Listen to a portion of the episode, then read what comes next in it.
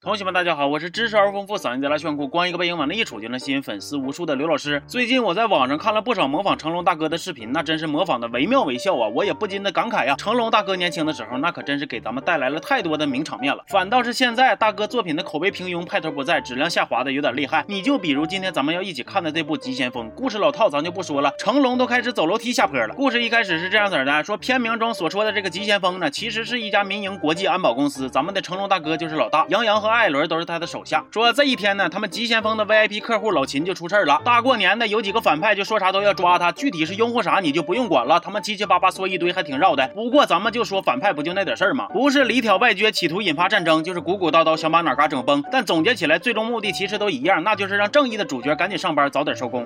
说这反派抓老秦的时候呢，杨洋和艾伦刚好就搁附近，他俩就前去营救。经过一顿风风火火、叮啷咣啷，艾伦不小心还受点伤的战斗之后呢，他们就把老秦给救了。完了，这个时候急先锋他们还派个车前来接应，搁市里边这顿撩啊。不过你说你们撩就撩呗，整这老长个车干哈呀？你们是怕敌人的瞄准镜不好安呢，还是说怕挑头过弯太简单呢？讨个命还得这么高调吗？咋的？前脚逃命，后脚还要开车随礼去？啊？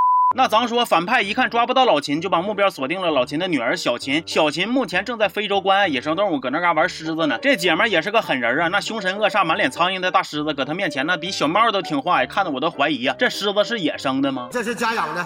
接着呢，这反派和急先锋又全都火急火燎的杀非洲去了。两边简单走个流程以后，就开始磕了。那我一瞅，这两边开干还都挺有魄力的，拿着枪互相当当当，谁也不服啊。反而是那个大狮子，属实是有点怂啊。面对拿枪的敌人，他吓得唯唯诺诺；面对空手的友军，他差点重牙出击呀。完了，他们这一仗也没干出个结果来，是跑的跑，散的散。今天到这儿先中断，晚上各自喘口气，明天睡醒接着干。说混乱之中，小秦领着杨洋先溜了。这成龙大哥还得徒步好几十公里去找他们。天一黑，小秦和杨洋全睡觉了，成龙还搁那嘎徒步呢。等到第二天，他刚走。到直接又赶上开干了，哎呦我去了，这得什么体力能扛住这顿霍霍呀？我上网吧包个宿，第二天都得迷糊老长时间了。好家伙，成龙大哥一晚上走了个半马，还转头还能干架呢？你大爷永远是你大爷。那这回他们干的呢，还算是有个结果。杨洋和小秦被反派抓走了，成龙和手下差点掉瀑布底下去。那要照这么看呢，咱们急先锋这次行动就比较失败了，人没救着不说的，完了我们还得搭一个是吧？然后呢，这帮急先锋又回去整顿整顿，接着救人。这回他们走的是潜入路线了。首先他们先派出几个电动鸽子、电动蜜蜂啥的，去反派的城堡里边。摸清情况，完了这头老秦明面上要去跟反派做交易，那头急先锋就在暗地里边开始埋伏，两边碰头简单的叭叭几分钟，哎，又干起来了。这回两边更有意思了，急先锋一帮人突突突的不说的啊，不知道搁哪还鼓捣了一个空中飞人，直接呜呼起飞，搁天上飞来飞去啊。不过这些花花招子显然在反派的硬实力面前还是说略逊一筹啊，毕竟整个城堡都是人家的地盘，所以急先锋他们的路就越走越窄了，逐渐成为了反派的瓮中之鳖。那老秦一看眼前这个情况，心讲话，哎呀，拉倒吧，可不指着你们救人了，再救我人都没了。那咱说面对这种危机。时刻就足以看懂一个人情商的高低了。低情商的人一般会咋处理呢？直接上来就说你们这帮龟孙也跟你们拼了。那高情商会怎么处理呢？当然是站出来问反派：亲，考虑过把我抓走吗？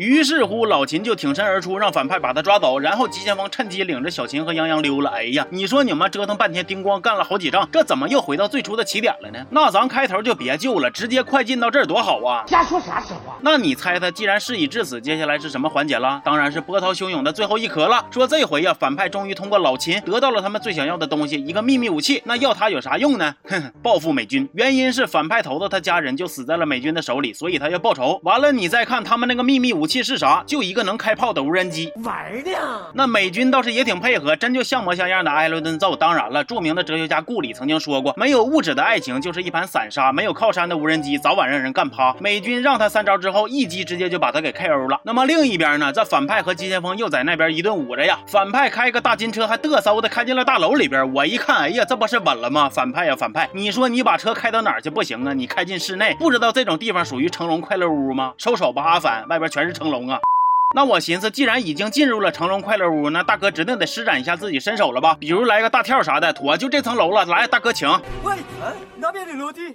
太好了，哥哥。那接下来的剧情呢，也可以说是非常的敷衍了。成龙他们几下子就收拾完了反派，危机就化解了。而且呢，这个结局不但皆大欢喜，毫无悬念，这帮人还来了一段老港片常用的拜年祝福。可惜呀，这个片的上映时间已经从春节档挪到了九月底，这份祝福显得多少有点迟到了。这个片整体看下来呢，就是俩字儿，比较敷衍了。剧情非常模式化就不说了。那场面上呢，你别看又是飞机又是大炮又是跑车的，但是总感觉就差点意思。尤其是动作场面，能看出来成龙大哥真是有点打不动了。总的来说呢，这个。片儿啊，要是单纯的喜欢成龙大哥，图一乐看看还算勉强过关。毕竟计划是春节档的电影，热热闹闹的，最后来一个大团圆，气氛烘到位了，那也挺好了。但是你要稍微较点真儿呢，那就显得太老套、太普通了。那我看完也不禁感慨呀，以前说跳就跳的大哥，现在选择走路，就像曾经扛冻的我，早早就穿上了秋裤。倒不是说我现在变虚了，啥都扛不住，只是想感慨一句，爷的青春即将结束。成龙大哥的电影曾经影响了千家万户，最近几年拍了不少烂片，面临转型难度。网上不少成龙的模仿者玩的还都挺酷，我也是越看越怀念大哥年轻时的小碎步。总之，希望大哥接下来还是能好电影常驻，让更多的经典呈现在影院的每一块银幕。行，这期就说到这儿了，我是刘老师，咱们下期见